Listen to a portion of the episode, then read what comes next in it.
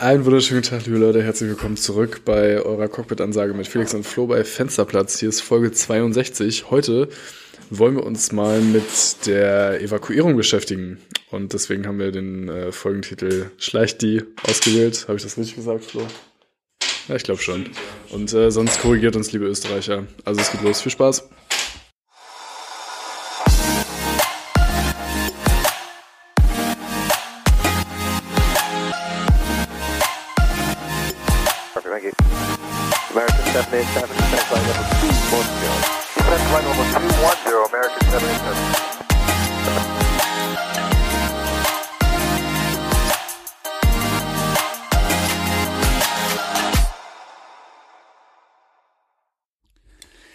Moin, liebe Leute, ganz herzlich willkommen zurück bei Fensterplatz Folge 61.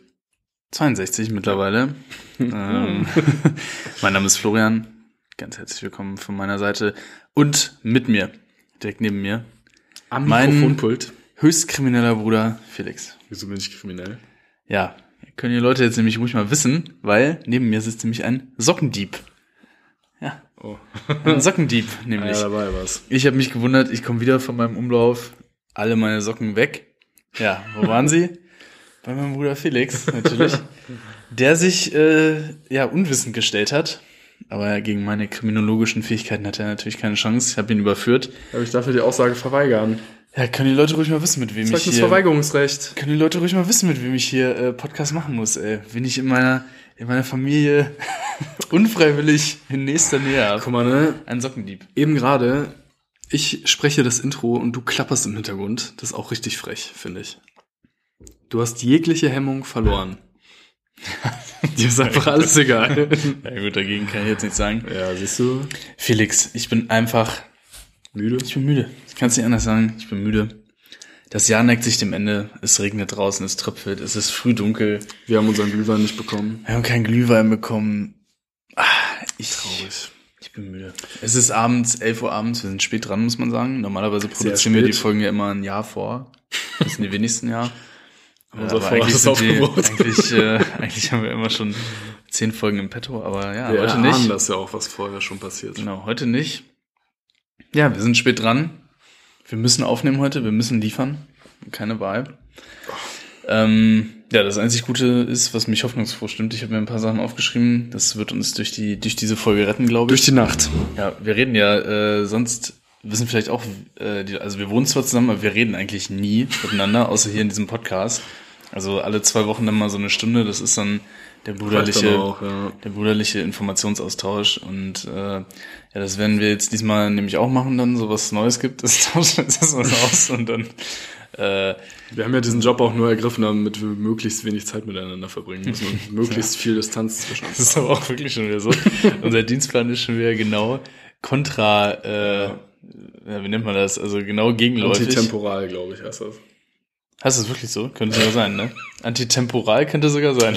Ja, okay, es war so ein semi-intelligenter Witz, aber ich glaube nicht. Also es ist genau heißt. gegensätzlich auf jeden Fall. Also immer wenn ich arbeiten muss, hat Felix frei und andersrum.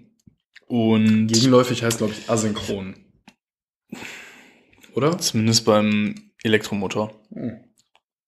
Mit dem Wie wir uns viel- dann, Wie viel Grad sind eigentlich die? ja, ähm, 120 Grad. Dazu später mehr. Na, vielleicht sehr später mehr, vielleicht in einem Jahr oder so. vielleicht im Jahr. Ich habe, äh, na, ist egal. Ähm, Stay tuned. genau. Okay, äh, wir haben ja letzte Woche so eine kleine Tradition eingeführt, ne, dass wir uns gegenseitig so ein bisschen quissen. Drinks, Drinks mixen? Auch. Oh mein Gott, das ist ja eigentlich mal ein guter. Ja, das ist gut. Aber das sind auch Zwillinge. Viele Grüße an der Stelle. Äh, sehr liebenswert auf jeden Fall. Ist ein ganz guter Wir Podcast. Ne? kennen den Struggle mit den Zwillingen. nee, aber wir haben ja so ein bisschen jetzt angefangen, ähm, uns so ein bisschen zu quizzen und herauszufordern mit äh, verschiedenen Abkürzungen beziehungsweise verschiedenen Sachen aus der Luftfahrt. Und heute, Florian, habe ich dir eine Abkürzung aus dem Airbus mitgebracht. Da Ja. gibt's einige, wie du dir vorstellen kannst. Und die Abkürzung lautet SDAC. Oh, SDAC. okay. Da muss ich gleich schon mal sagen, weiß ich nicht. Deswegen brauche ich da, deswegen brauche ich da eine. Äh, Gut, dass du Boeing fliegst. Deswegen brauche ich da eine Eingrenzung des, des Themas. Ist ein Computer. Okay, also C ist Computer. Nee, nicht mal das. Nicht? Glaub nicht, nee. Wie, glaub nicht. Nein, das ist nicht. Hm, S. Sled oder Spoilers? Mm, nein. Hm. Eigentlich weiß man das nicht. Also ich glaube nicht mal als Airbus-Pilot muss man das unbedingt wissen. Ja, du vielleicht bald schon. Ja, okay, vielleicht. Vielleicht war das jetzt die. Ja, äh, Brüst, Brüsterchen, ne? Ja, Prost. Prost. Vielleicht äh, bringt das dich jetzt ja durch, dein, durch deine Prüfung jetzt bald. Cola Corn bringt mich nach vorn. Mhm. Also es ist ein bisschen, Okay, also also es- ich glaube, es ist ein bisschen langweilig, wenn, also wenn du es jetzt wirklich gar nicht weißt. Ähm, Ja, du- deswegen grenz mal ein. ja, man kann das schwer ein, das ist wirklich so eine, schon sehr speziell. Also. Also es ist auch nicht mal was, was man sich jetzt gut erschließen kann. Ich habe mir wirklich was richtig Hinterfotziges rausgesucht. so. Und das nehme ich noch jetzt nochmal für die Leute. Ne? Es hören ja, die meisten hören ja eh den Podcast wegen mir, muss man ja sagen. Also ich glaube, ich bin der beliebteste. Gut. Und viele schreiben mir ja auch, äh, von wegen, ja, Felix und so, wie ist der denn drauf und so. Aber ich glaube eher, um an mich ranzukommen, Mhm. weißt du? So als Masche, weil sie dann so sagen wollen, ja, okay, eigentlich Felix, aber eigentlich finden wir halt die, die Leute mich dann besser. Machst Und die, und die Leute, die hören jetzt nämlich auch mal, dass du nicht nur Socken klaust, sondern auch richtig hinterfotzig bist. Ja, ich will ehrlich. gewinnen. Wir machen doch ein internes Rating. Wer am meisten Abkürzungen knackt. Ja, ist doch klar, dass ich dich nicht davonziehen lasse mit einem 2 zu 0. Also diese, Kalkun-Sachen und so dann immer. Ja, das ist, weißt du übrigens, wofür das ist? So eine richtig. nee? Ah ja, das ist das. Das ist aber du, selbst Computer war falsch. Du weißt ja gar nichts über 320 Flo. Noch nicht. Gar nichts. SDRC. SDRC. Nicht ADAC, SDRC.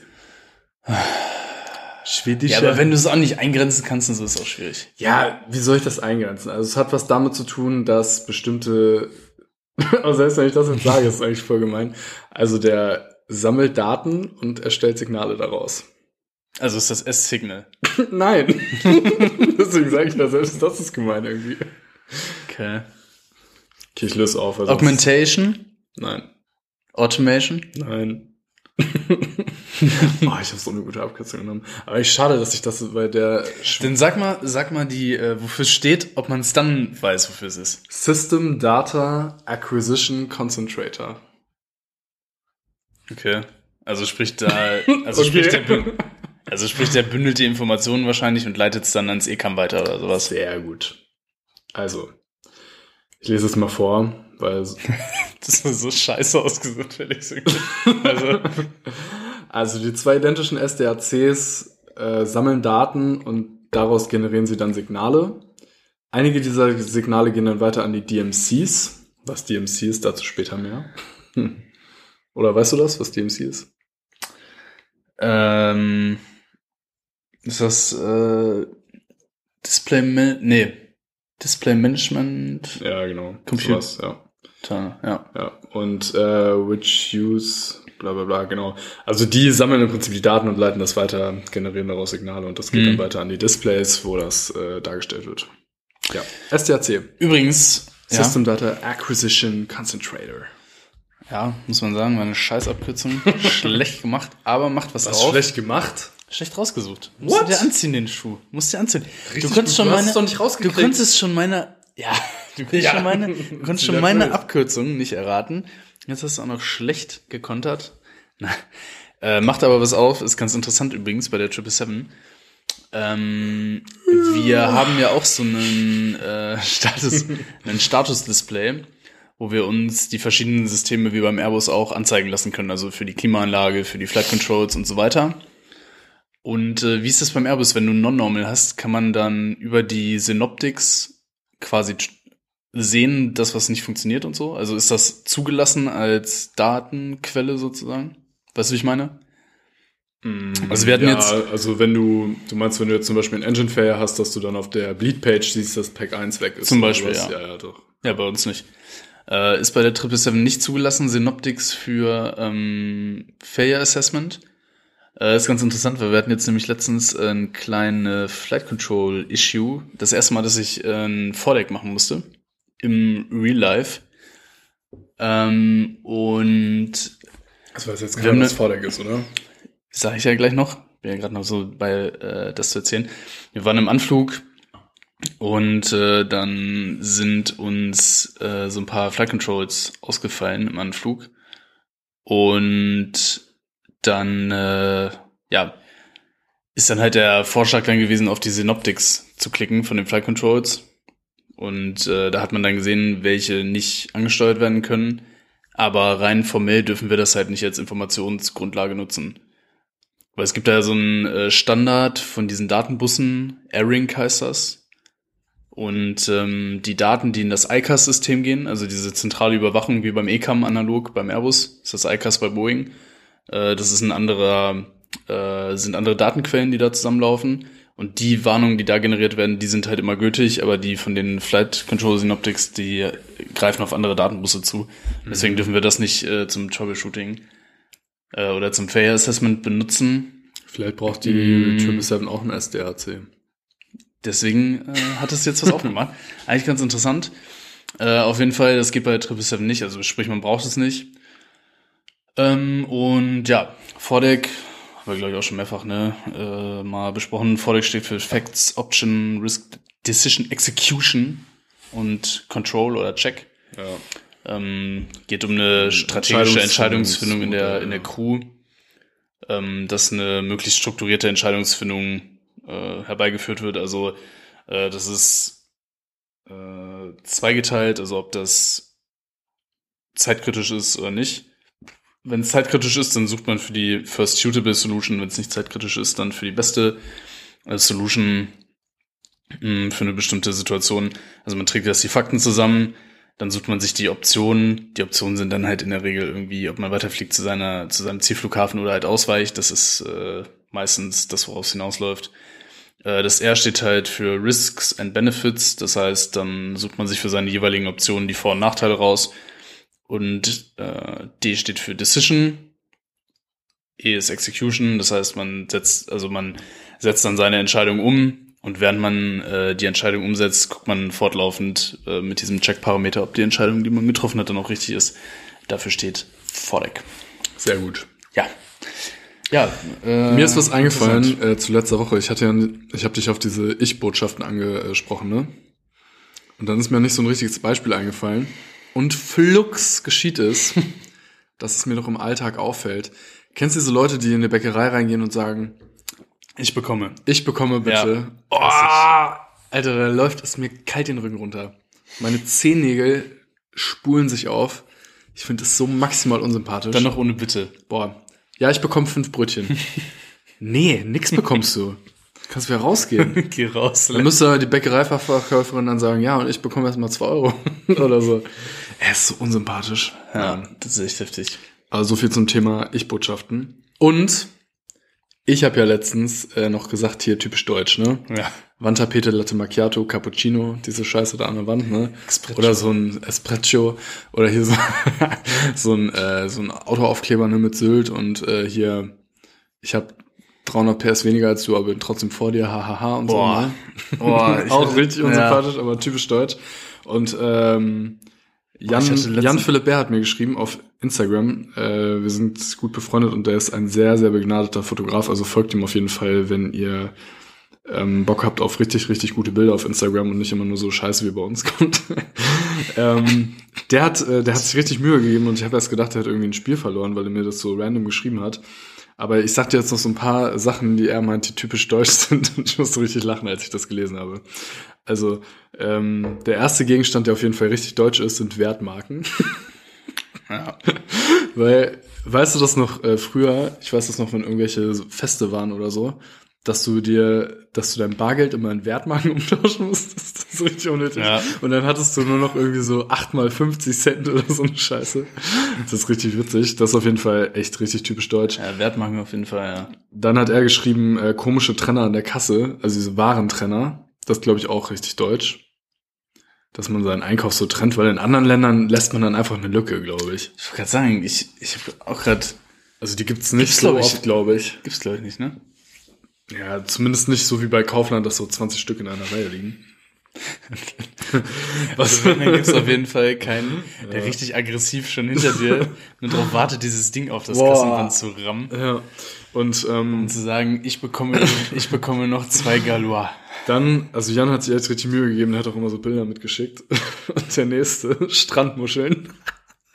Und das stimmt wirklich. Ich habe, glaube ich, noch kein einziges Volk gesehen, was freiwillig so eine Scheiße am Strand aufbaut. Diese Strandmuscheln, das sieht ja wirklich so verboten aus. Also da kann man echt nur hoffen, dass sie von der, von der nächsten Windstoß weggeweht werden. Wenn ihr jetzt das Bild sehen würdet, Das ist richtig äh, geil. wirklich so eine Familie, die haben alle dieselbe Sonnenbrille auf. Guck mal. ja, wirklich. Und alle den gleichen Blick auch. Ja, So, please go. ja Und die jüngste man, Tochter, die ist ungefähr vier und macht Yoga. guck mal, die Brille ist auch viel zu groß für die. Ja, Ja, wobei man da auch fairerweise sagen muss, beim deutschen Sommer ist so eine Strandmuschel trotzdem nicht verkehrt, weil es kann auch windig sein am Strand. Ich erinnere an unseren Sylt-Urlaub, der wirklich, also ich glaube, wir haben, ey, ich glaube, wir haben wirklich die einzige schlechte Woche, die sind von März bis November erwischt. Es hat ja gefühlt nicht geregnet. Seit Monaten. Ich glaube, das einzige Mal Regen war wirklich in unserem Sommerurlaub. ne? ja, das stimmt. Ja, also von daher so eine Strandmuschi gar nicht so verkehrt.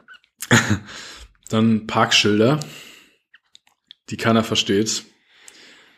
Einfach acht Schilder, random so übereinander und es wird vom Autofahrer erwartet, dass er die innerhalb von Sekundenbruchteilen analysiert. Ja, und das ist übrigens äh, auch so ein auch so ein Ding. Also diese zwei Pfeile, die immer, also die in beide Richtungen zeigen, das kapiere ich ja. Aber ich, ich checke immer nicht, wann fängt's an, wann hört's auf. Habe ich auch schon mehrfach Ja, gegoogelt. das ist doch gerade Und- so, dass die Pfeile dir anzeigen, wo es anfängt und wo es aufhört. Also wenn es oben nach links zeigt, dann fängt es an und wenn es unten nach rechts zeigt, hört es auf. Und das ist quasi in der Mitte. Ja, das ist in der Mitte, aber ich kann mir das immer nicht merken, was. Also wenn oben der Pfeil ist, dann fängt's an, oder was? Ja, also ich meine, wenn es links raus zeigt, dann zeigt es ja Richtung Straße, also dann fängt es an und wenn es zu Ende ist, rechts unten, dann äh, ist vorbei. Ja, wo ist da die Logik? Dann zeigt's Richtung Straße, dann fängt's an. ist keine Logik. Nee, ist nicht, ne? Nee. Ich habe schon so oft, dann stand ich vor so einem Schild und dachte, hä, darf ich mich jetzt hier hinstellen oder nicht? Ja, im Zweifel packe ich Da musste ich natürlich. googeln. ah, ja. Ja ja, ich nicht. Ich habe hab erst mal gegoogelt. Meistens, kleiner Lifehack äh, meinerseits, äh, meistens ist es günstiger, ein äh, Ticket für falsches Parken äh, zu haben, als sich ein Parkticket zu holen. Kleiner Tipp. Habe ich das mal erzählt, ähm, mit der, mit der Geldkarte und so? Ja, habe ich erzählt, ne? Das ist auch typisch deutsch, eine Geldkarte. eine Geldkarte, Alter. Du kannst parken, kannst bezahlen mit Bargeld und mit einer Geldkarte. Und du hast meistens beides Als nicht. ob sich da irgendjemand Das ist meistens beides Alter. nichts. Niemand macht das. Ja. Das nächste, Couponhefte. Die Deutschen lieben ihre Couponhefte. Ja, das ist auch safe. Ja. Oder mal so Sparcoupons für Haribo, Alter, dass du dann statt 95, 59 Cent zahlst, äh. Ja, Inflation lässt grüßen, ey. 30 Euro sparen, 1 Euro sparen. Weihnachtsmarkttassen, wobei ich das ehrlicherweise sagen muss, finde ich richtig cool. Also ich mag so Weihnachtsmarkttassen.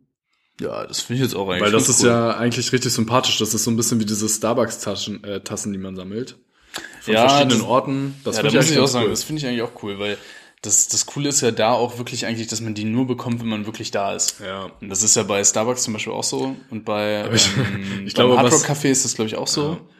Und äh, warte mal, ich habe auch mal äh, Hurley, kennst du die? Nee, Hurley. Hurley oder irgendeine Surf-Klamottenmarke.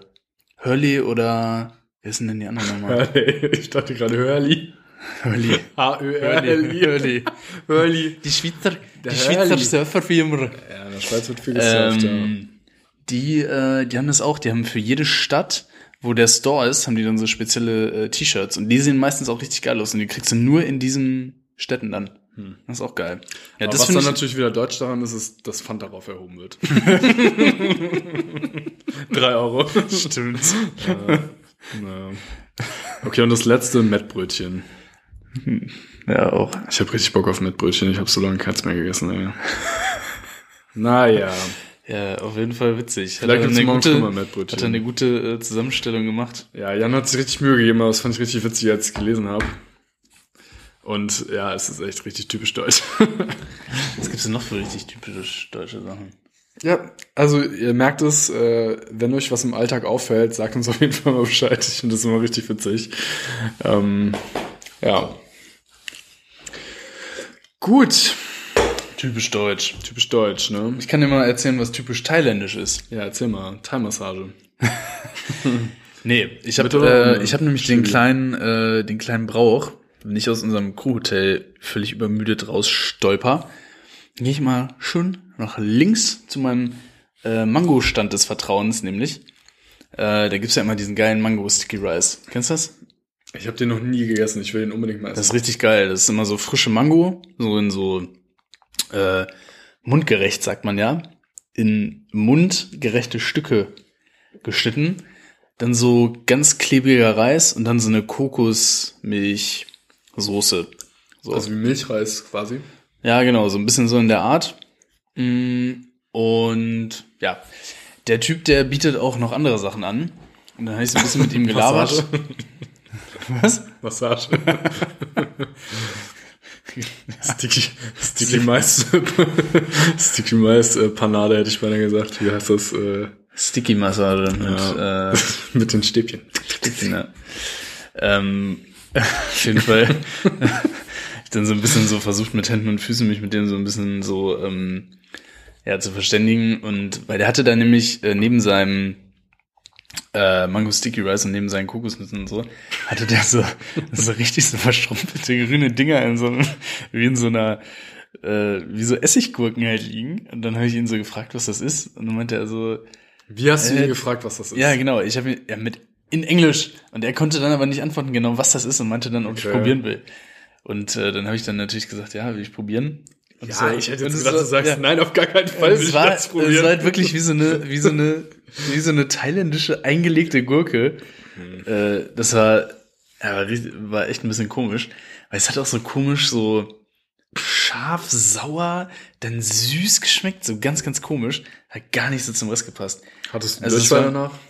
Nee. Aber ich habe auch einen sehr robusten Magen, muss man sagen. Das ist gut.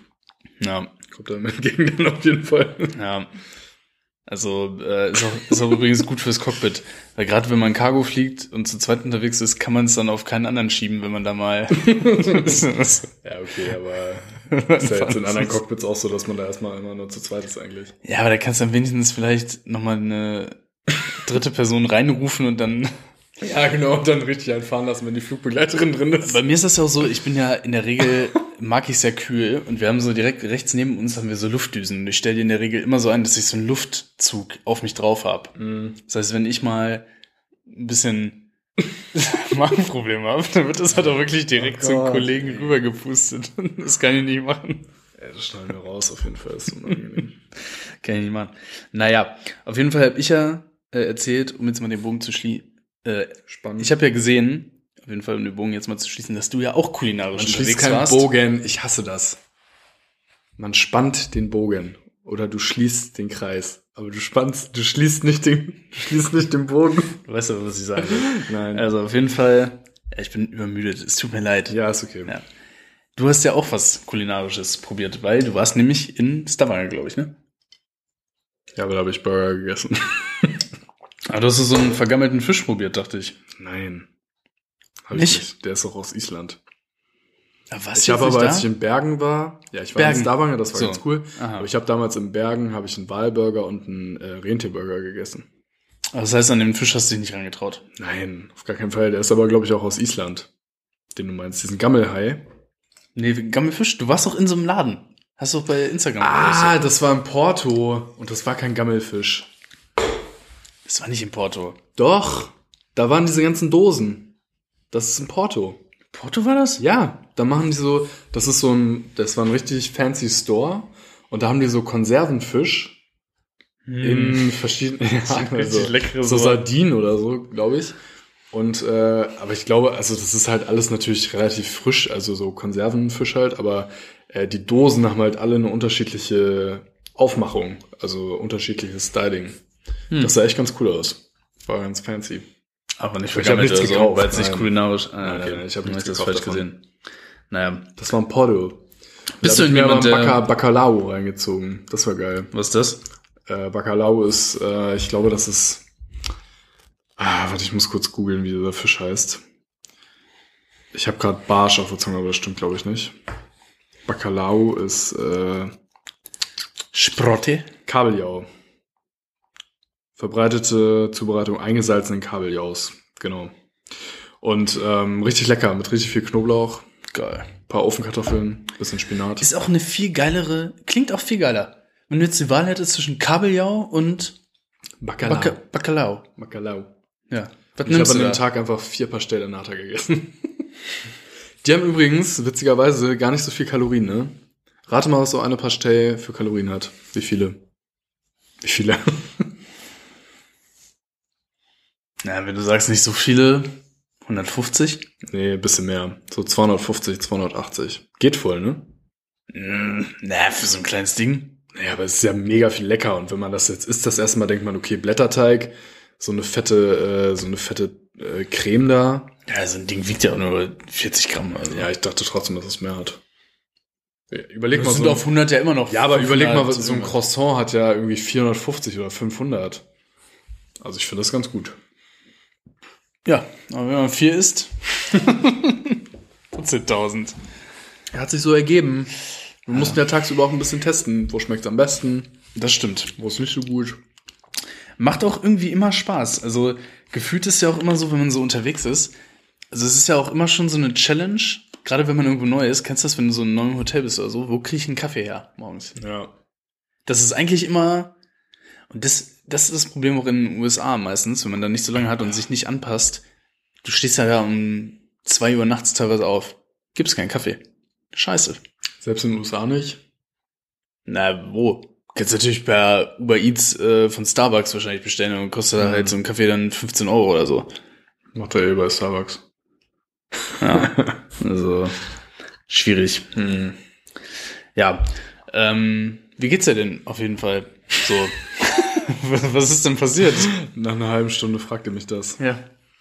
Ja, eigentlich ähm, gar nicht so viel. Also ich bin jetzt äh, zwei Fünf-Tagestouren geflogen. Das hat mega viel Spaß gemacht. Weil, also ich persönlich mag Fünf-Tagestouren richtig gerne, weil wir wirklich jeden Tag dann woanders sind und man dann aber auch fertig ist nach den fünf Tagen. Also ich finde das nicht so geil, wenn man irgendwie nur drei Tage, dann hast du nur einen Tag frei, sondern ich mag das eigentlich ganz gerne, fünf Tage am Stück zu arbeiten. Und genau, ich war das erste Mal in Stavanger. Leider war das Wetter da nicht ganz so schön. Und es ist relativ dunkel da um die Jahreszeit, aber es ist, glaube ich, ein ganz äh, Gab nettes, keinen vergorenen Fisch, auch scheiße. ja, ganz nettes Städtchen so. Ähm, relativ teuer, also ein Bier kostet da 15 Euro mittlerweile. Das ist echt schon richtig viel Geld. Wie in Katar. Ja. Und Ah, da ein, gibt's ja äh, gar keins. Ja. Und ein äh, Burger hat, ich glaube, wir haben da 40 Euro für bezahlt für einen Burger, ein Pommes. Ah, schon alles sehr, sehr teuer, ne? Aber es ist halt Norwegen. Ja, das ist echt ein bisschen doof. Also da kann man jetzt nicht so, äh, da ist man ein bisschen limitiert, finde ich, so finanziell. Porto habe ich ja schon erzählt. Ähm, und dann war es witzigerweise immer so, dass es so ein bisschen sich was geändert hat. Ähm, einfach weil, ja, kam dann immer ein bisschen was dazwischen. Äh, zum Beispiel bei der letzten Fünf-Tagestour jetzt äh, sollte ich eigentlich nur eine Nacht in Göteborg äh, bleiben, aber dann wurde es äh, die zweite Nacht auch wieder Göteborg, ähm, weil der Berliner Flughafen nicht mit einem Wintereinbruch gerechnet hat. dann hatten die tatsächlich da nur zwei Enteisungsspuren offen, ne? Am ganzen Berliner Flughafen. Wir mussten über eine halbe Stunde warten für Enteisen. Ähm, weil es hat so ein bisschen geschneit. It's that time of the year again, auf jeden Fall. Ja, und dann standen wir da, ey, und das Geilste war, ohne Witz, ne, wir warten eine halbe Stunde mit Verspätung, dass wir endlich auf diese Enteisungsdings rollen dürfen. Vor uns war eine, ja, wie sagt man das jetzt, neutral, Low-Cost-Airline aus, äh, Ja, lass Ja. es so stehen. ich lasse es mal so stehen, ähm, die auch diverse Ableger haben in Malta. Das ist jetzt mittlerweile sogar wieder relativ neutral, wenn ich das so formuliere, sehr gut. Dann fragt er, ne, ohne Witz, seit einer halben Stunde warten die Leute da, ne? Alle Piloten sagen, ja, wir wollen enteisen, wir wollen enteisen. Dann steht er da auf der Position, ist fertig mit enteisen, nach 15 Minuten, und dann fragt er, ja, können wir hier stehen bleiben, wir müssen noch mal nachtanken. Was? Ey, Digga, schleich dich weg. Alter, Oh, und die mussten noch, die mussten noch mal, ja, die Gut. mussten noch mal nachtanken, weil die nach dem Enteisen zu wenig Sprit hatten für den Flug. Boah, ey, und dann fragt er ohne Witz, wenn zwei Enteisungspads da sind, derbe viele Flieger darauf warten, enteisen, ob er da stehen bleiben darf. Hä, Wir vor haben allem, uns angeguckt und haben gedacht, das kann nicht sein Ernst sein, ey. hä, vor allem wieder stehen bleiben. Also, die, Ja, Auf Lauf- dem Enteisungspad. Vor allem, ich frage mich, wenn er wusste, laufen doch auch Ja, so. vor allem, ich Ja. dachte mir so, okay, wenn du, also es hat ja weiter geschneit. Also wenn du enteisen musst, dann hast du ja, je nachdem, was die da drauf klatschen, gut, wenn es jetzt leichter Schneefall ist, hast du manchmal auch zwei Stunden Holdover-Time, also du kannst dann zwei Stunden auch. Das können wir nochmal kurz erklären. Also Enteisen musste ich übrigens letztes Jahr überhaupt nicht machen. Gar nicht. Ich habe Okay. ein, ein Ja. Jahr gar nicht enteist. Ja, also Enteisen, äh, es ist in der Regel sind es immer, ähm, also kann auch in einem Schritt gemacht werden. Am meisten sind es zwei Schritte, einmal Dieisen, einmal Antieisen. Äh, Dieisen ist eine erhitzte Flüssigkeit, die äh, Schnee, Eis und so vom Flügel und von Leitwerken, teilweise auch vom Rumpf dann weghält. Und Anti-Eis äh, ist nicht erhitzt. Ähm, das ist dann eine Flüssigkeit, die dafür sorgt, dass sich da kein Schnee und sowas für eine bestimmte Zeit festsetzt. Diese Zeit, die nennt sich Ja. Holdover-Time. Äh, je nach Niederschlag ist die natürlich kürzer oder länger. Also sprich, in dieser Zeit dürfen wir dann starten. Ähm, und wenn die Holdover-Time abgelaufen ist, dann muss man halt nochmal neu Ja, enteisen. Und ich habe mir jetzt gedacht, okay, ist ja auch mega unpraktisch, wenn du jetzt schon vorher im Vorhinein weißt, okay, du hast eigentlich zu wenig Sprit, dann zu enteisen, nochmal zurückzurollen. Spannend ist jetzt natürlich, was Also- haben sie denn gemacht? Dann. Ja, die wurden natürlich weggeschickt da. Also, Ja, und dann sind sie dann losgeflogen? Nein. Okay. Aber ja gut. Das wäre spannende Thema. Frage. Naja, auf jeden Fall hatten wir dann über eine Stunde Verspätung, sind dann halt nicht unseren ursprünglichen pra Plan geflogen, sondern wieder nach Göteborg. Ähm, naja, aber das ist ganz nett. Also ich mag Göteborg echt gerne. Ich hoffe, dass ich da irgendwann mal äh, Achterbahn fahren kann. Ins Legoland? Das ist in Billund. Ähm, ja, aber sonst gibt's eigentlich nichts Neues. Jetzt habe ich erstmal Urlaub, paar Tage. Ist auch ganz gut. Schmackofatzig, ey. Jo. Ja. Normalerweise fragt man dann, wie es mir geht. Danke, Felix, der Nachfrage. Mir geht's auch gut. Super. ähm, mir, ist, Hey, du hast doch schon erzählt, dass du mir ist letztens was... Sticky Rice reingezogen hast. Das ist natürlich gleich bedeutend. ja. Ja, äh, mir ist letztens was passiert und da wollte ich dich jetzt mal fragen, ob du das auch kennst. So kleine Fails des äh, Pilotenalltags. Bei mir ist das nämlich passiert, wir sind gelandet und äh, dann hat der Tower gesagt, Contact Ground beim Abrollen. Dann habe ich die Frequenz richtig zurückgelesen. Dann habe ich ja vergessen umzuschalten. Weil du hast ja nach der Landung, hast ja dann viel zu tun mit Klappenfahren, bla bla bla. Dann habe ich erstmal rausgeguckt, habe dem Kapitän gesagt, das wollte ja immer der Kapitän bei, bei uns, bei euch ja auch. Ja. Und äh, dann habe ich erstmal gesagt, so, ja, da und da geht's lang, bla bla, zack. Dann habe ich vergessen umzuschalten. Dann habe ich auf der Towerfrequenz nochmal dann meinen Spruch gesagt, sozusagen mich beim Ground angemeldet. Und ähm, ja, war aber noch auf Tower. So die kleinen Fails, das passiert ja manchmal, ne? Solche kleineren Sachen.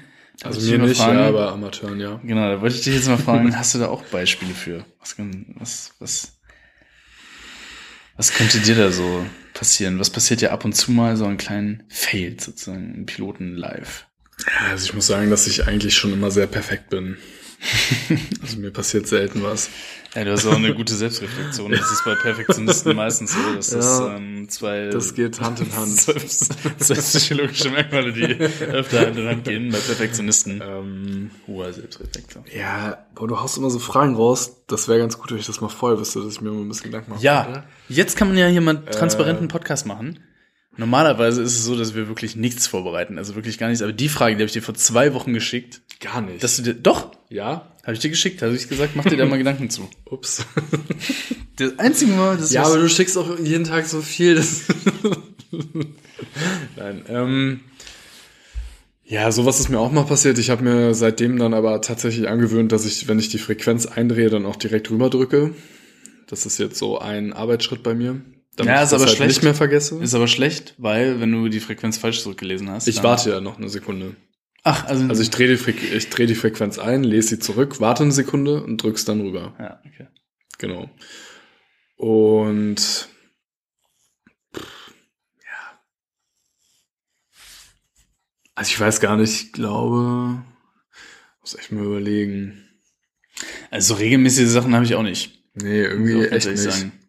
Also man hat, ich finde, ab und zu hat man mal so Tage, wo es, wo einem dann so mehrere kleine Sachen passieren, wo man dann so denkt, ey, was ist heute los? Aber ich glaube, das ist dann einfach, weil man Sich wieder eingrooven vielleicht mal so ein ne? bisschen unkonzentriert ist oder so. Mm, Ja, ich finde, man merkt es immer krass, wenn man so aus seinem typischen Ablauf so rausge rausgenommen wird. Also gerade so zum Beispiel so, wenn äh, Ja gut, erzähl ich jetzt mal lieber nicht so Also was, wir, was wir ab und so zu mal haben, ist jetzt zum Ablauf- Beispiel, wir müssen, wir schalten zum Beispiel die Anschnallzeichen erst ein, wenn äh, fertig getankt ist. Hm. Und das kommt jetzt ab und zu mal vor, dass äh, wenn wir jetzt getankt haben und dann äh, macht man ja meistens zumindest mal kurz Pause am Boden, redet auch mal mit den äh, Kollegen von der Kabinenbesatzung, wie es bei denen so aussieht, ob die eine Pause brauchen und so, dies, das. Und äh, da ist jetzt schon ab und zu mal vorgekommen, dass man dann vergessen hat, die Anschaltzeichen anzumachen und die Gäste schon einsteigen oder so. Aber das fällt dann eigentlich relativ schnell auf. Hm. Ja, aber das ist jetzt einfach durch diese neuen Workflows manchmal. Ja, Hm. jetzt nicht weiter dramatisch eigentlich. Ja, okay. Ja, dramatisch ja sowieso nicht, ne? Ist, Nee. ja, kein, äh, ist ja keine große Sache, aber ich, aber ich finde es immer so schlimm, zum Beispiel, wenn du in Indien fliegst, ne? Die Leute, die, diese Sektoren, die die da haben, die Flugsicherungen, die sind ja eh riesig, ne? Das sind so Riesensektoren. Und die, so die. Inder, Alter, die checken das einfach nicht. Die melden sich, es ist international standardisiert. Wenn du auf eine Frequenz kommst, Callsign Station, dein Callsign, Flight Level. International, überall gleich. Wie machen die das? Delhi Radar, iFly, bla bla bla, Namaskar. Dann sagt er Delhi, iFly, ja, Namaskar. Ja, Delhi, bla bla bla, Maintaining Flight Level, Dings. Bla bla bla, identified. Vier Funksprüche statt zwei. Und du denkst dir, Digga, der ganze Sektor ist völlig überlastet. Du musst jetzt mal fünf Minuten warten, bis du einchecken kannst, so nach dem Motto. Meldet euch doch vernünftig an, ne? Oh, und solche Sachen, ne, wirklich, ey, da denke ich mir so oft, Alter, warum macht ihr euch denn das Leben so schwer, ey? Oh, auch dann dieses Reingefunke dann so, also ich, bla bla bla, Ground, Malaysian Tree. Also, Malaysian Tree, bla bla, Ground. Ja, Malaysian Tree, it is things request permission start. Na, sag es doch gleich. Ja. Also, oder dieses nicht warten. Wenn die Leute auf eine neue Frequenz kommen ich, ja. und dann gleich bla bla bla bla blockt. Ja, haben wir schon mal gesagt. Also das ist wirklich so Good Airmanship. Du gehst auf eine neue Frequenz und wartest erstmal, ob du Oder- vielleicht eine bestehende Unterhaltung gerade. Oder Flight Level nicht sagen. Es gibt auch manche, die sagen mir einfach, bla, bla, ja, keine Ahnung, Delhi Radar, bla bla bla, 1, 2, 3. Dann kommt so, ja, bla bla, 1, 2, 3, what's your Flight Level? das sagt er, also Ja. warum macht man das denn nicht einfach jedes Mal, warum macht man es nicht einfach jedes Mal gleich und so, wie man es machen soll? Tja. Das verstehe ich nicht, ey. Boah, boah wirklich, ey, kann ich mich jedes Mal so drüber aufregen, ey. Oh. Verstehe ich Ja. nicht. Ist mir ein Rätsel. Felix, Andere Länder, andere Sitten. Ich bin letztens über die Andermannen geflogen. Was? Ja, wollte ich dich mal fragen. Weißt du, was das ist? Hm, Berge?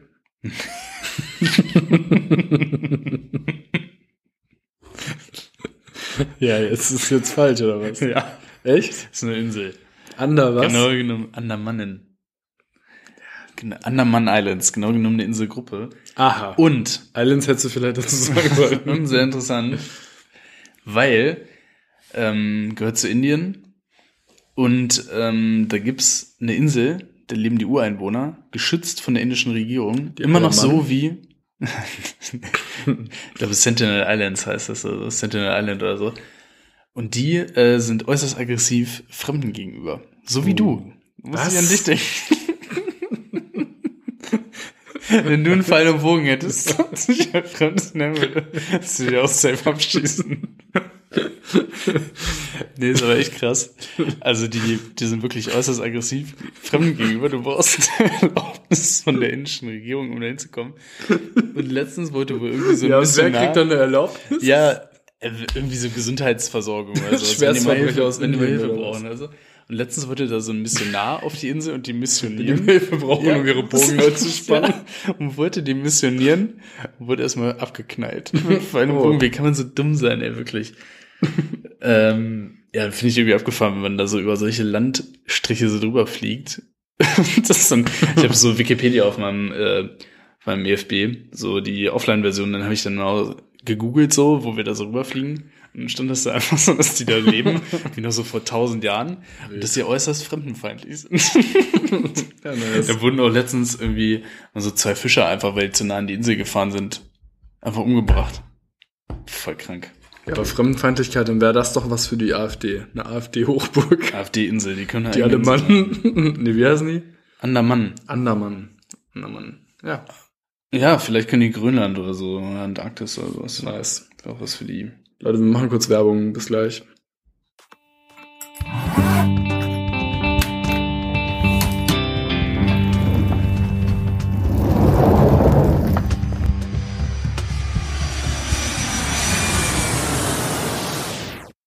Jingle Bells. Hörst du das, Flo? Es weihnachtet sehr. Dun, dun, dun, driving home for Christmas. ja, liebe Leute, wir haben Sehr heute eine äh, kleine Überraschung für euch, ähm, denn tatsächlich könnt ihr was gewinnen. Pünktlich zu Weihnachten, Pünktlich zur Black Week auch. auch zur quasi, Black Week, zu allem, zu Ende geht. haben wir gemeinsam mit unserem Werbepartner Stratik ein Gewinnspiel realisieren können für Weihnachten. Ihr könnt euch selber einen neuen Ko Koffer schenken. Das Ganze aus Deutschland designt und hergestellt bereits seit mehreren Jahrzehnten Erfahrung.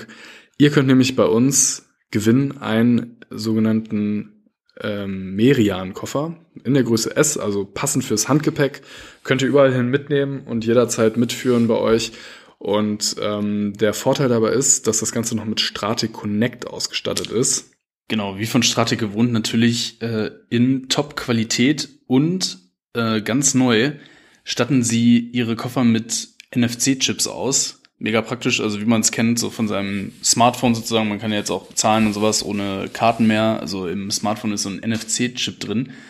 Und äh, mit dem Kauf oder mit dem Gewinn sozusagen dann von diesem Merian-Koffer ist äh, zwölf Monate Abo von Strate Connect inkludiert. Das heißt, man hat diesen NFC-Chip in seinem Koffer und hat dann allerlei Vorteile mit seinem Smartphone in Verbindung mit dem Koffer. Ähm, und zwar erhält man detaillierte Produktinformationen über die eigene Stratik-App. Man kann eigene äh, Packlisten erstellen. Äh, auch mega praktisch. Also ich habe auch eine Pack-Checkliste. Das heißt, wenn ich äh, auf den Umlauf gehe, halte ich da mein Handy gegen, kriege dann gleich die Packliste angezeigt, kann das dann abchecken und weiß genau, dass ich alle wichtigen Sachen dann dabei habe. Ähm, außerdem hat man natürlich, falls das Gepäck verloren geht, einen Lost and Found Nachweis, sprich das Gepäck kann einfacher an einen selber äh, zurückgesendet werden, falls es mal verloren geht. Und was auch sehr gut ist, Stratik, wir haben es schon mal erzählt, äh, die setzen auch auf nachhaltige Materialien aus Stroh, äh, unter anderem in dieser Straw Plus Kollektion. Man kann Climate Coins spenden und sozusagen seine CO2-Fußabdrücke durch das Reisen minimieren. Genau. Insgesamt ein sehr cooles Produkt. Ähm, wenn euch das interessiert, stratik.de ist die Website. Und ja, wir wollen euch, wie gesagt, zu Weihnachten ein kleines Geschenk in Zusammenarbeit mit Stratik zukommen lassen Genau. und haben uns dafür ein kleines Gewinnspiel überlegt. Aber dann müsst ihr natürlich jetzt ganz kurz mal euren Grips anstrengen, äh, beziehungsweise haben Flo und ich uns überlegt, wir stellen uns mal oder wir überlegen uns mal eine Schätzaufgabe. Und was könnte passender sein als die folgende Frage? Die EASA hat nämlich eine Studie in Auftrag gegeben letztes Jahr und wollte herausfinden, wie hoch das durchschnittliche Handgepäcksgewicht ist der Passagiere. Also wie hoch ist das durchschnittliche Gewicht des Handgepäcks aller Passagiere, die 2021 gereist sind, von der EASA. Da haben wir ein, äh, ja, das haben wir quasi jetzt mal übernommen als Wert und da wollen wir euch jetzt aufrufen, uns eure Antworten mal zukommen zu lassen. Schätzt doch mal, äh, wie hoch dieses Gewicht war. Das Ganze könnt ihr uns entweder per Insta Direct Message schicken an at fensterplatz-podcast oder an unsere E-Mail-Adresse info at fensterplatz- Fensterplatz unterstrich Podcast at Outlook. Genau, so. genau. So, da, achso, die Infoadresse haben wir gar nicht mehr. Doch, info at So. fensterplatz-cockpit.de geht. Ja, siehst du. Wusste ich nämlich. Genau. also, Die wusstest du nicht zum Weinen, aber okay. ja. Ja, also Schätzaufgabe, EASA, wie viel Handgepäck, ne? Genau. Meldet euch. Viel Spaß und äh, viel Glück. Viel Glück. Frohe Weihnachten schon mal und vielen Dank an Stratik und genau. Weiter viel geht's. Erfolg. Weiter geht's.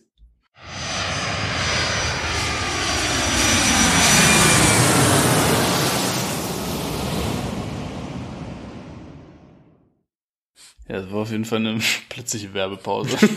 Ja. Werbeexperte. Warum denn nicht? Werbeexperte Möcke, könnte man sagen. Jetzt mal sehen. Muss letztens so Sachen als diese, äh, wo war das im Stern oder im Spiegel oder so? Was stand? Der Döner-Experte Eberhard. Wo ich schon so dachte, was ist das für ein Name für einen Döner-Experte? Also ein Döner-Experte braucht schon eigentlich den türkischen Vornamen. Muss man Eigentlich schon mal sagen. ja. Der muss schon Ali oder Cem oder so heißen. Ja. Und dann hat er gesagt, ja, zum guten Döner gehört neben gutem Fleisch auch ein gutes Brot. Ja. Das hat mehrere Okay, Fragen krass. aufgemacht. Ja. Erstmal, was macht ihn zum Döner-Experten? Und dann zweitens, also wer, also wer sucht denn nach ja, Döner-Experten? keine Ahnung. Schau mal, wir haben jetzt so einen Artikel über, über Döner und googelt man, wer ist denn Döner-Experte? Oh Mann, ey. Ah, ganz seltsam. Der also du bist auf jeden Fall, du bist auf jeden Fall der Werbeexperte. Ich bin der Podcast. Experte, er hat man gemerkt, auf jeden Fall. Ähm, ja, dann äh, haben wir ja letztens uns auch schon mal Gedanken gemacht über, äh, dass wir uns gegenseitige Flugzeugmuster vorstellen könnten oder sowas. Die Fieseler Storch zum Beispiel, wo ich den Namen sehr witzig finde. Ähm, und da habe ich was Krasses äh, gesehen.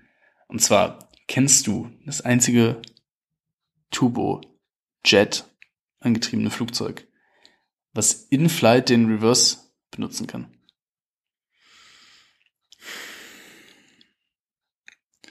Nein. Und zwar ist das die C17. Hm, äh, Globemaster? Ist das die Globemaster? Glaube, Ja, das oder? ist die C5, glaube ich, ne? C5 ist doch Galaxy, oder? Kann sein. Weiß ich jetzt nicht. Globemaster oder Galaxy? Google kurz. C17. Du, du, du, du, du. Du, du, du, du, du. Kurze Pause. Ja, C17? ja, Ja. Äh, Globemaster. 3. Globemaster. Ja.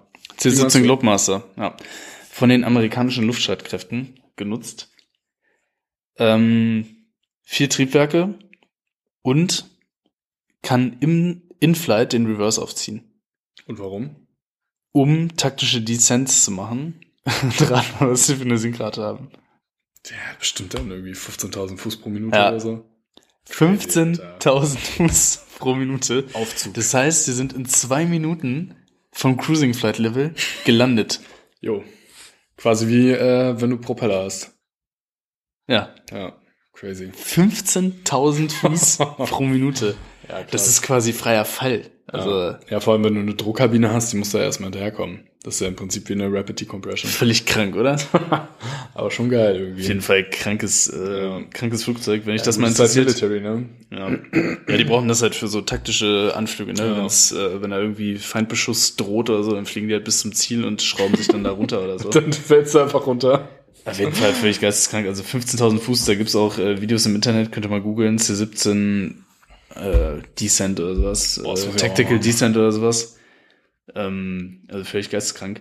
Äh, und das Krasse ist halt, also ähm, bei uns, äh, wir können ab wenigen Fuß äh, über Grund können wir den Reverser aufziehen. Das äh, hat dann auch schon, also die Schubumkehr, Reverser Schubumkehr, das heißt, äh, da fahren so Klappen in den äh, Nebenstrom von unserem Triebwerk. Das führt dann dazu, dass so ein Teil vom Schub nach vorne gelenkt wird. Deswegen äh, hat man dann halt weniger Vortrieb.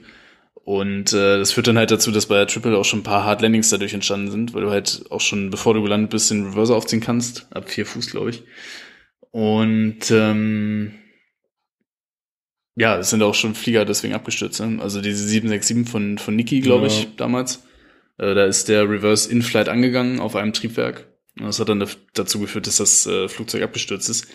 Ja, und die können halt einfach in Flight den Reverse aufziehen und so einen Descenter machen. Kontrolliert abstürzen quasi. Ja, also ist schon echt geisteskrank. Und 15.000 Fuß, also mal zum Vergleich, wenn man jetzt mit 4.000 Fuß pro Minute sinkt, ist das schon eine Ansage, ne? Also das ist schon sehr schnell. Ja, also wenn wir jetzt einen Emergency Descent machen würden auf dem Airbus, dann rechnet man so mit ungefähr 7.000 bis 8.000 Fuß pro Minute Sinkrate. Wenn du jetzt die höchste Speed nimmst und die Speedbrake vorgezogen Ja, hast. genau. Und das dann schon wirklich, doppelt so viel. und das dann schon wirklich Emergency Descent und das Maximum, was geht. Ja, Ja. Und das dann nochmal doppelt so viel, genau. Also wirklich, äh, crazy. Ja. wirklich krass. Ja, fand ich auf jeden Fall ganz interessant. Cool. Gut, jetzt haben wir auch schon 50 Minuten gelabert. Kommen wir mal zum eigentlichen Thema der, der Folge, was aber jetzt auch relativ kurz Genau, wir haben uns ja extra, weil wir wussten, dass äh, wir relativ viel auf der Liste haben, ähm, haben wir uns relativ viel Platz jetzt gelassen für den anderen Kram. Ähm, wir wollten aber einmal ganz kurz äh, so ein bisschen drauf eingehen auf die Evakuierung am Boden, weil ja jetzt vor kurzem dieser Latam-Unfall war, wo ein A320 Neo auf der Startbahn mit Feuerwehrfahrzeugen kollidiert ist, beziehungsweise mit einem Feuerwehrfahrzeug leider. Äh, die genauen Hintergründe des Unfalls sind noch nicht genau aufgearbeitet, deswegen behalten oder halten wir uns da relativ bedeckt, was das angeht. Ähm, auf jeden Fall ähm, stellt sich ja immer so ein bisschen die Frage für viele Passagiere, wenn sie einsteigen und diese Sicherheitsvorkehrungen da sich zum 3000. Mal anhören müssen, wo sind die Notausgänge, ähm, wo ist die Schwimmweste, wo befinden sich die Sauerstoffmasken und äh, dann kommt ja auch immer dieses äh, zum Start, dass bitte die Tische hochgeklappt werden müssen und die Sonnenblenden geöffnet werden. Und da wollten wir einfach mal ein bisschen Licht ins Dunkel bringen, wie das denn tatsächlich dann, ja, oder wofür das denn jetzt wichtig ist. Also grundsätzlich im Passagierflugzeug ist es ja so, bevor wir starten, wird die Kabine klar gemeldet. Das heißt, die Kabinenbesatzung führt vor dem Starten die Checks durch. Man sieht das ja auch immer, meistens werden die Sicherheitsvorkehrungen halt entweder vorgelesen oder jetzt im Langstreckenflugzeug läuft ja meistens dieses Video auch, und auch während des Videos ähm, dürfen die Kollegen der Kabinenbesatzung dann auch schon checken gehen. Und checken gehen heißt, dass ja wirklich jeder einzelne Passagier in Anführungszeichen begutachtet wird. Die Sitzreihe, ist die, äh, ist die Rückenlehne senkrecht gestellt, ist der Tisch hochgeklappt, sind die Sonnenblenden geöffnet und sind die Gäste auch angeschnallt. Und dann wird natürlich noch ganz viel mehr überprüft, ob zum Beispiel Handgepäck ordentlich verstaut ist. Also es gibt ja zum Beispiel die Vorschrift, dass in Notausgangsreihen kein Handgepäck sein darf, das betrifft aber zum Beispiel auch die erste Reihe im äh, kleinen Flugzeug, zum Beispiel vor Trennwänden. Da dürfen jetzt auch keine Koffer hingestellt werden oder keine Rucksäcke oder sowas. Ähm, dann geht's natürlich weiter auch mit Babys, ob die vernünftig gesichert sind. Da gibt's ja diese kleinen, äh, diese Infant Loop Belts, diese Schlaufengurte, dass die äh, Kleinkinder quasi bei ihren Eltern auf dem Schoß vernünftig festgeschnallt sind. Ähm, ja, und solche Sachen werden da überall überprüft. Ähm, auch zum Beispiel, es darf jetzt zum Beispiel auch keine Reisetasche auf dem leeren Sitz stehen. Das würde zum Beispiel auch nicht gehen. Ähm, einfach weil man immer von dem Worst Case ausgeht, dass zum Beispiel auch ein Startabbruch stattfindet und alle Gegenstände, die da auf irgendwelchen freien Sitzen liegen, werden halt dann zugeschossen und könnten halt nach vorne geschleudert werden, wie auch immer, und können halt andere Leute verletzen. Also da steht ganz viel ähm, ja, ganz viel im Fokus sozusagen. Also diese Klarmeldung der Kabine ist für uns auch ganz wichtig. Äh, die Kollegen müssen dann natürlich selber auch nochmal in diesen Bordküchen checken, ob diese ganzen Latches vernünftig geschlossen sind. Alle Trolleys und alle Boxen, die vorne in den Küchen sind, die sind ja nochmal separat gesichert mit diesen Latches, also mit wie so Art, ja, wie sagt man Verschlüssen. dazu? Verschlüssen eigentlich, Ja. äh, dass die sich dann während, ähm, während des Startvorgangs nicht irgendwie lösen oder so. Das muss halt auch alles geprüft werden, ob die Toiletten frei sind. Genau, und da wollten wir jetzt mal so ein bisschen ähm, Licht ins Dunkel bringen. Also, ähm, wenn man mal wenn man mal anfängt, ich denke, diese Problematik in Anführungszeichen mit den Rückenlehnen, das ist relativ schnell erklärt, ne? Ähm, es ist ja zum Beispiel auch so in den Notausgangsreihen, dass man die Rückenlehnen gar nicht zurückstellen kann, dass die meistens geblockt sind und das hat natürlich was damit zu tun, dass einfach allen Leuten möglich sein muss, aus dieser Sitzreihe schnell rauszukommen. Ja. Und schnell heißt, äh, also im Fall der Fälle über die Hälfte der Notausgänge innerhalb von maximal 90 Sekunden. Ne? Genau. Das ist die Zertifizierungsvorschrift. Ähm, das wird auch überprüft. Ähm, ja, bei der Zulassung von neuen Flugzeugmustern, dass halt innerhalb von maximal 90 Sekunden alle Passagiere, also die maximale Kapazität für dieses Flugzeug zugelassen ist, äh, über die Hälfte aller Notausgänge das Flugzeug äh, verlassen können muss. Ähm, wieso über die Hälfte aller Notausgänge? Ja, es kann ja mal sein, zum Beispiel, dass äh, durch einen Triebwerksbrand äh, ja über eine Seite gar nicht evakuiert werden sollte. Ja. Genau, da kann man sich auch ähm, ganz viele gute Videos angucken, als der A380 zugelassen wurde. Ähm, die wurden damals, das muss zum Beispiel auch in der Dunkelheit stattfinden. Also die hatten damals einen Flieger in einem Hangar geparkt. Ähm, da war es halt komplett dunkel dann auch. Und ähm, ja, das kann man sich angucken. Da gibt's quasi Videos aus der Kabine, wo es gefilmt wurde. Die haben halt 855 Leute in unter 90 Sekunden über acht Notausgänge evakuiert. Ähm, Genau, also wirklich sehr beeindruckend. Also es muss dann wirklich schnell gehen und das ist halt auch der Grund, warum man Handgepäck auf jeden Fall einfach an Bord lassen sollte.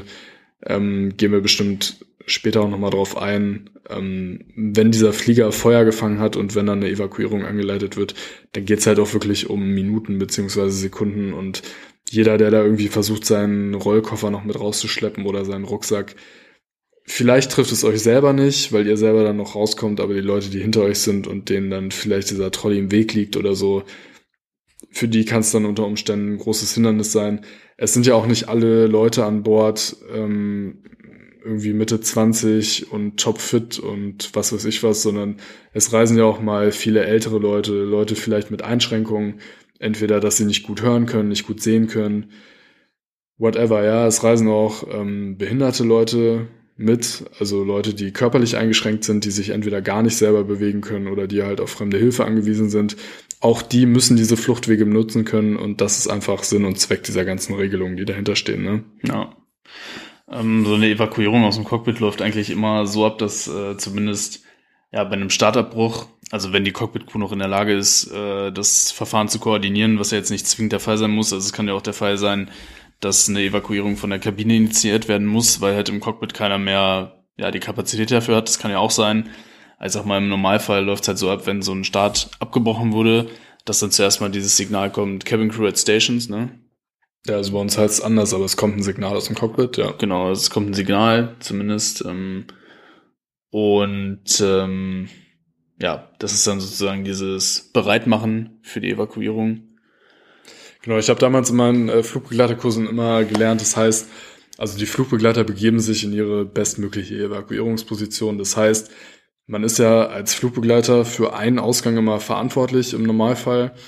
Äh, das heißt, ich muss dann checken, ähm, ist dieser Wahlhebel für die Rutsche in der richtigen Position. Es gibt zum Beispiel auf bestimmten Flugzeugtypen, also beim 321 zum Beispiel ist es so, dass die Türen ähm, zwei und drei bei einem bei einer Notwasserung, die werden zum Beispiel nur im Park aufgemacht. Also die müsste ich zum Beispiel im Fall von einer Notwasserung nochmal umstellen. Mhm. Wenn sie jetzt in Flight sind, also dass die Rutsche aufgehen würde, wenn ich die, wenn ich den Ausgang öffne, die müsste ich dann nochmal zurückstellen. Und zum Beispiel bei der 747 ist das genauso. Da gibt's auch verschiedene Verfahren, je nachdem an welcher Tür ich da bin. Also das ist für den Flugbegleiter dann erstmal dieses Kommando kommt. Da muss er nochmal prüfen, okay, der Wahlhebel, stelle ich den jetzt in Park oder in Flight. Ähm, und da kommt diese Thematik mit den Sonnenblenden ins Spiel. Deswegen müssen die Sonnenblenden alle auf sein, weil die Flugbegleiter dann natürlich auch von ihrer Position einmal in die Kabine reingucken und versuchen, einmal nach draußen zu gucken, um sich auch einen Überblick zu verschaffen, wie ist die Lage außerhalb vom Flugzeug. Ja. Jetzt bei dieser Latam war es ja zum Beispiel so, dass auf der einen Seite das Triebwerk abgerissen ist, dass sich dort auch ein Feuer entwickelt hat natürlich, weil da der Treibstoff ausgetreten ist.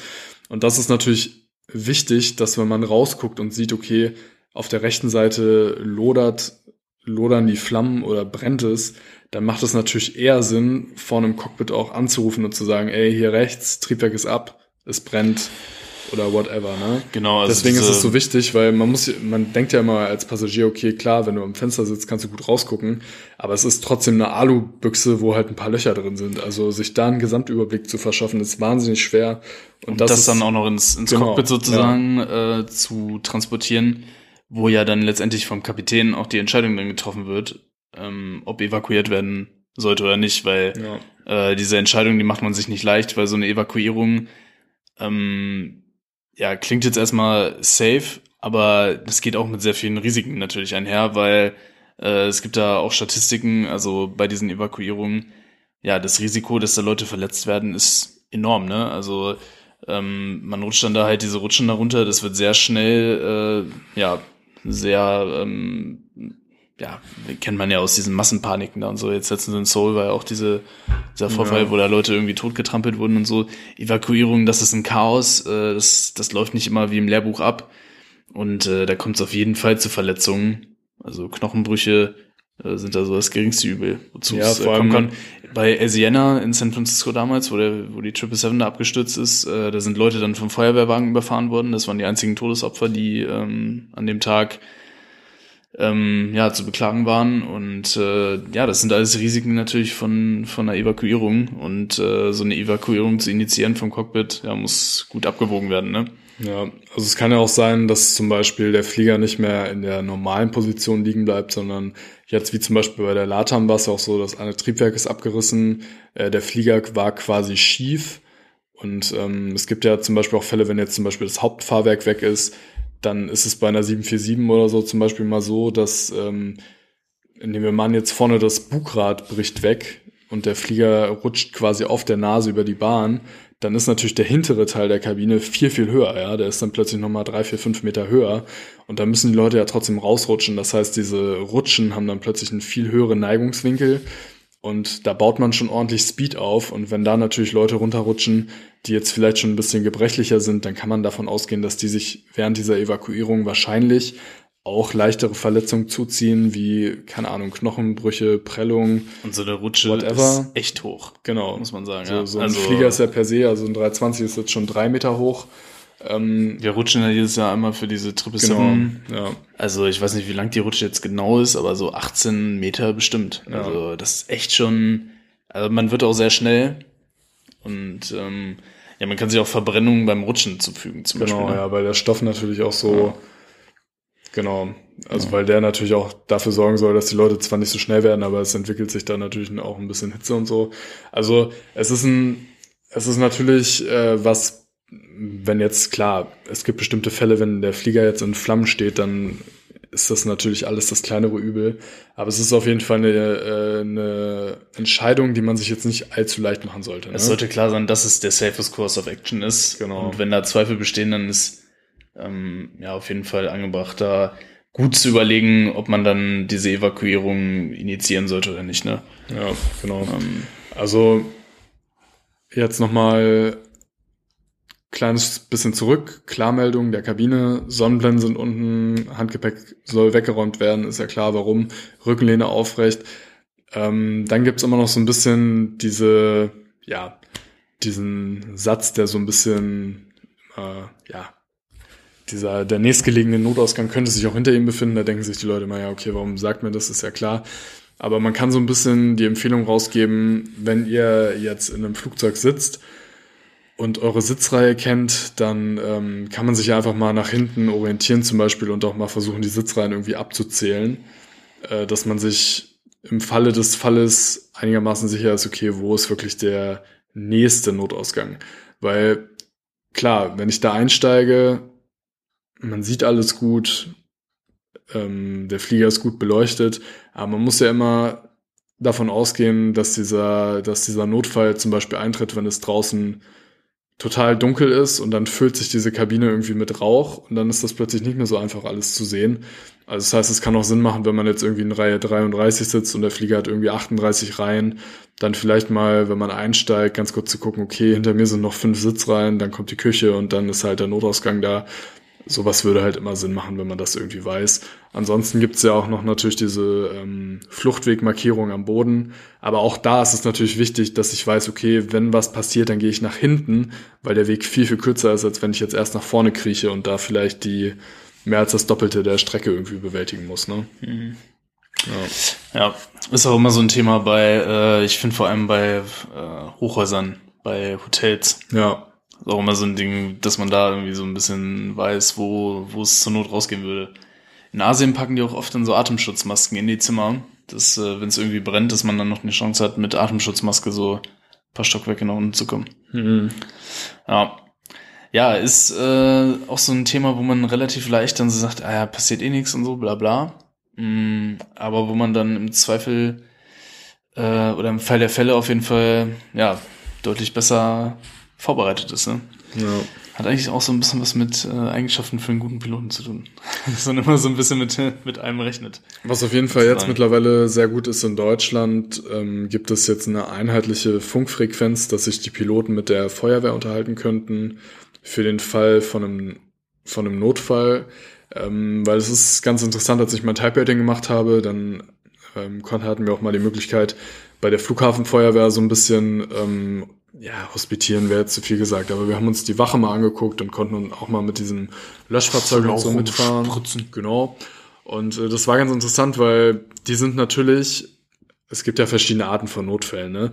Wenn du jetzt natürlich einen Starterbruch hast, dann werden die erst alarmiert, aber nehmen wir jetzt mal an, wir haben jetzt einen Triebwerksausfall, ähm, dann würden wir das ja vorher mit der Flugsicherung schon absprechen und dann würde auch die Feuerwehr quasi im Standby da stehen an der Bahn.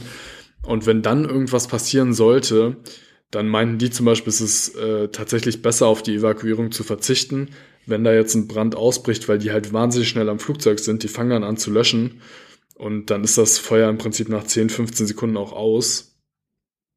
Ähm, und wenn wir dann sofort anfangen würden zu evakuieren und die äh, Rutschen gehen raus, dann müssen die halt aufhören zu löschen, ne? Weil die natürlich nicht mit, Ja. äh, mit ihrem Mit Wasserstrahl da und äh, Sch- Schaum, was weiß ich, Ja. auf die äh, Leute spritzen können.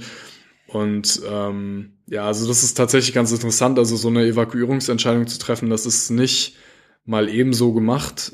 Ähm, da steckt wirklich so ein bisschen Macht doch immer Sinn, sich da im Vorfeld schon Gedanken Genau, zu machen, zum ja. Beispiel auch wenn starker Wind ist, äh, dass ich den Flieger zum Beispiel, wenn ich jetzt anhalte wegen dem Engine Fire, vielleicht schon so ein bisschen so drehe, dass äh, die Seite, wo es brennt, dann ähm, ja so steht, dass der Rauch nicht auf die evakuierenden Passagiere äh, Ja, Geht oder zum auch, Beispiel, dass ne? die Rutschen nicht hochgeweht werden Dass die Rutschen nicht sowas. Da hochgeweht gibt's werden. auch Das so sind- bestimmte Sachen. Genau, also das Ja. sind alles so Überlegungen, die man halt so vor jedem Start auch ja mal anspricht oder sich sich überlegt. Ja, genau.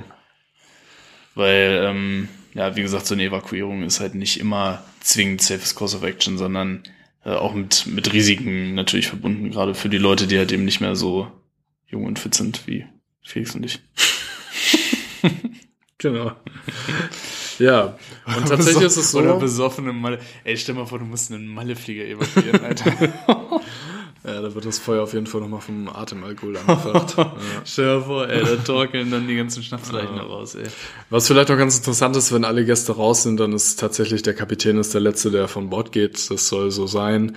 Ähm, der Co-Pilot als Stellvertreter ist meistens tatsächlich jemand, der relativ schnell eigentlich das Flugzeug verlassen soll, damit auch jemand außerhalb vom Flugzeug so ein bisschen die, ja, Rettungsaktion koordiniert. die Rettungsaktion koordiniert. Also wir haben natürlich auch Megafone an Bord zum Beispiel und ähm, ja, draußen, je nachdem, wo man dann halt ist, ne? Also wenn man jetzt am Flughafen ist, wo dann natürlich auch Rettungskräfte sind, dann ist das Thema relativ schnell passé, weil dann natürlich die Profis von den Rettungsdiensten die Aktion koordinieren.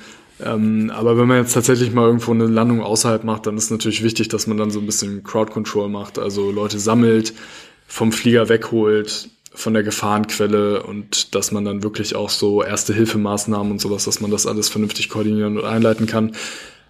Deswegen äh, auch der Tipp vielleicht mal an so fliegende Kollegen, falls ihr uns zuhört. Also ich persönlich mache das immer so, dass ich meine Warnweste auch über meinen Sakko hänge.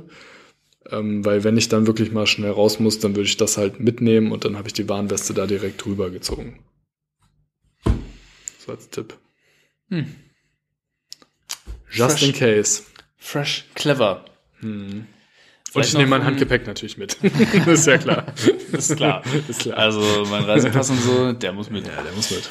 Ähm, ja, vielleicht noch, um das ganz kurz abzurappen, das ganze Thema. Äh, falls die Cockpit-Tür verkeilt ist, was ja vorkommen kann, äh, kann man sich aus dem Cockpit in der Regel auch durchs Fenster abseilen. Wird auch regelmäßig geübt. Einige Flugzeugmuster können die Fenster nicht aufmachen, die 787 zum Beispiel oder 747. Da kann man sich dann über eine Luke in dem Cockpitdach ähm, dann dementsprechend abseilen. Äh, aber die Regel ist eigentlich, also jetzt zumindest bei den Ja, beiden. 747 kann man sich nicht über das Cockpitdach abseilen, oder? Doch. Das ist eine Luke. Unnormal hoch. Das ist eine Luke. Ja, aber ja. Da gibt es so ein ist krankes, sehr, da gibt es sehr doch so ein krasses, ähm, so ein, äh, wie, wie ist denn das, wie so ein, wie so eine Liane quasi. so eine, ja. Die muss ja 15 Meter lang sein. ja, ja, Also, das ist echt ein, Krass. äh, ja. Äh, der, ähm, hier der Wilco 737 bei Instagram, also Wilco 747, äh, wie er jetzt heißt, äh, Wilco 320. der hat da mal eine Story drüber gemacht. Äh, da gibt's auf jeden Fall ein System 787, kann man sich auch nicht abseilen, äh, weil die Fenster nicht aufgehen, 350 auch nicht. Bei unseren beiden Fliegern geht's aber. ja. Äh, sprich da, ähm, falls die Cockpit-Tür verkeilt ist, kann man sich dann über die Fenster retten im Cockpit. Ja. Kommando ist evacuate, evacuate, evacuate, evacuate. Braucht's nicht. Echt nicht? Ja. Interessant. Was sagt ihr? Raus! Raus! Raus! raus! Schleich dich! Schlecht, schlecht, Schleich dich, sagen wir. Ja. Ja, besser wird's nicht mehr. In dem Sinne. Ja.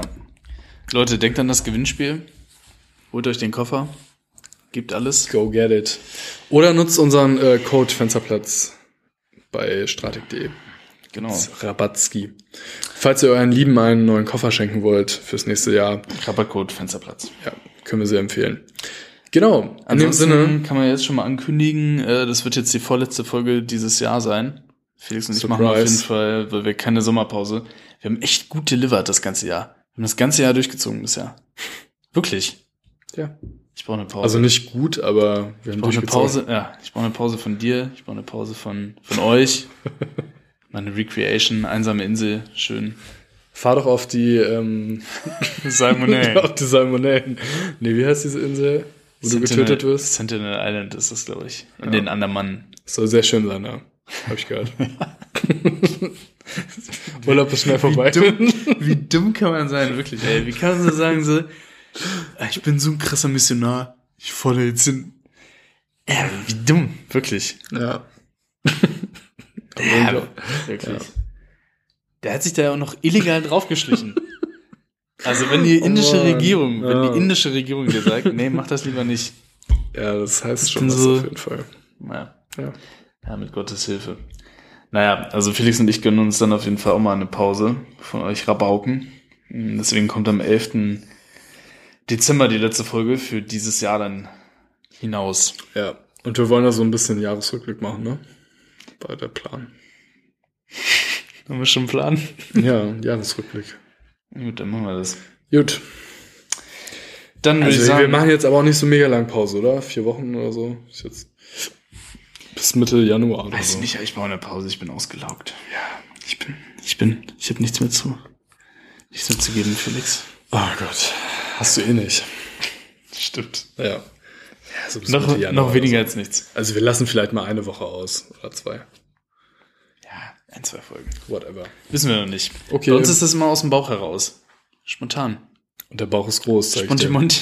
Spontimonti. Der Bauch ist groß, groß, das Hirn ist klein. Äh, ja. Lassen Wir wünschen euch. hat, hat sich angehört wie so ein Reim. Ja, wunderbar. Gut, Bitte. würde ich sagen, äh, danke fürs Zuhören. Danke. Auf euch. Prost. Und äh, ja, genießt die Vorweihnachtszeit. Denkt an das Gewinnspiel. Danke fürs Zuhören. Das war's von meiner Seite. Ciao, Kakao. Später See. Denver. Jo. Düsseldorf. Alles klar, Leute. Vielen Dank. Schreibt uns eine Nachricht fürs Gewinnspiel, wenn ihr den Koffer haben wollt. Und in dem Sinne, ciao, ciao. Bis zum nächsten Mal.